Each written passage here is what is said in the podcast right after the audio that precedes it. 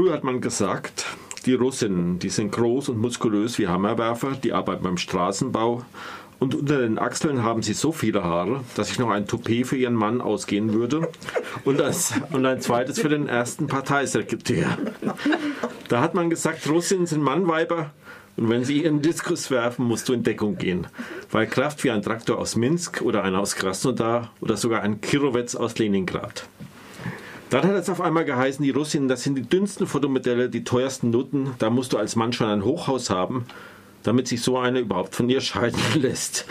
Am besten mit einem Privatzoo, weil Beine wie eine Giraffe, Taille wie eine Wespe, Augen wie die Biene Maya. Das waren die ersten Zahlen. Willst du wirklich wissen, um was es in einem Buch geht, das so anfängt? Soll ich dir wirklich diese hanebüchene, völlig absurde, jenseits jeder Logik konstruierte Story nacherzählen? Du verlangst eigentlich zu viel, aber naja, weil du es bist. Ich will es mal versuchen. Also weißt du, der Brenner treibt sich seit neuestem auf so komischen Seiten rum.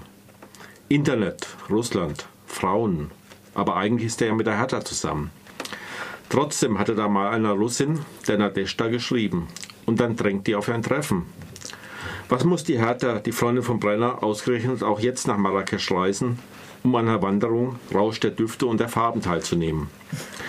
Also ehe er sich versieht, hockt der Brenner im Flugzeug nach Moskau und macht erste Erfahrungen mit dem Land.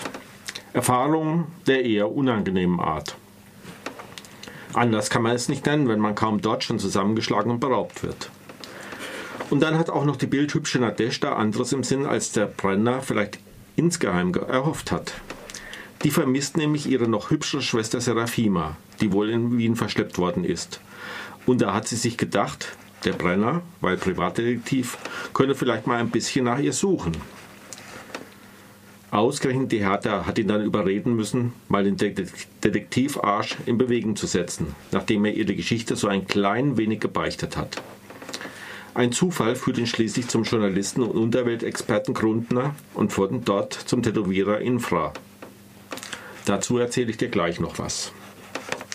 Aber erstmal muss ich dir noch erklären, warum der Roman von Wolf Haas Brennerova heißt.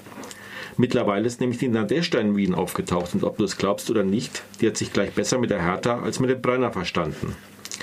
Die Hertha hat sich sogar bei sich einziehen lassen, was dem Brenner gar nicht recht war, weil zwar getrennte Wohnung, aber seine eigene gerade nicht so top in Schuss. Und dann hat er die Nadeshda auch noch heiraten müssen, wegen Aufenthaltserlaubnis und so. Jetzt wird dir wohl ein Licht aufgehen. Brenner? Brennerova? Genau. Also zurück zum Grundner, dem Unterwelt, Unterweltphilosophen und zum Tätowierer Infra. Ist schon ein arger Zufall, dass den beiden in der gleichen Nacht jeweils beide Hände abgehackt und wieder angenäht werden. Wobei beim Infra hat das Hände dran nähen mehr genutzt, weil der hat es überlebt. Aber jetzt hör mal zu. Ich habe dir sowieso so schon zu viel erzählt, fast schon das halbe Buch. Falls du unbedingt noch wissen willst, warum der Brenner sozusagen in diplomatischer Mission in die Mogolei reisen wird, dann lies den Rest selber. Ich frage dich dann mal bei der Gelegenheit, ob du dich beim Lesen auch ständig gefragt hast, wie man nur auf so bescheuerte Ideen kommt.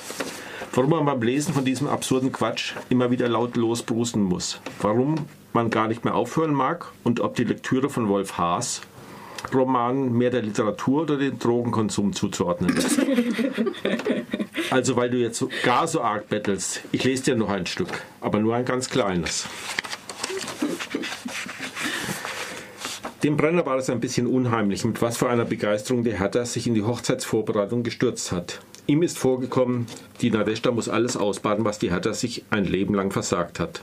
Das weiße Brautkleid hat er sich ja noch einreden lassen. Sollen die zwei ihren Prinzessinnentag haben? Wieso nicht? Und dass allein bei der Suche nach den passenden Schuhen vier Paar tadellose Werktagsschuhe draufgegangen sind, hat er auch nicht so schlimm gefunden. Aber dann das ganze Brimborium drumherum, da hat er sich schon manchmal auf die Zunge beißen müssen. Weil die Ausrede, dass dabei nur um die Täuschung der Fremdenpolizei geht, damit niemand ihm eine Scheinehe Ehe unterstellen kann, hat er der Hertha schon lange nicht mehr abgekauft. Umgekehrt könnte man ihm natürlich sagen, dass er es vielleicht überkritisch gesehen hat, weil er überrumpelt worden ist. Ich weiß nicht, ob ich es lesen kann. Wenn du im Internet einen Riesensex, Riesensex ohne Verantwortung gesucht und als Ergebnis eine Riesenverantwortung ohne Sex gekriegt hast, dann bist du vielleicht bei den Kleinigkeiten überempfindlich.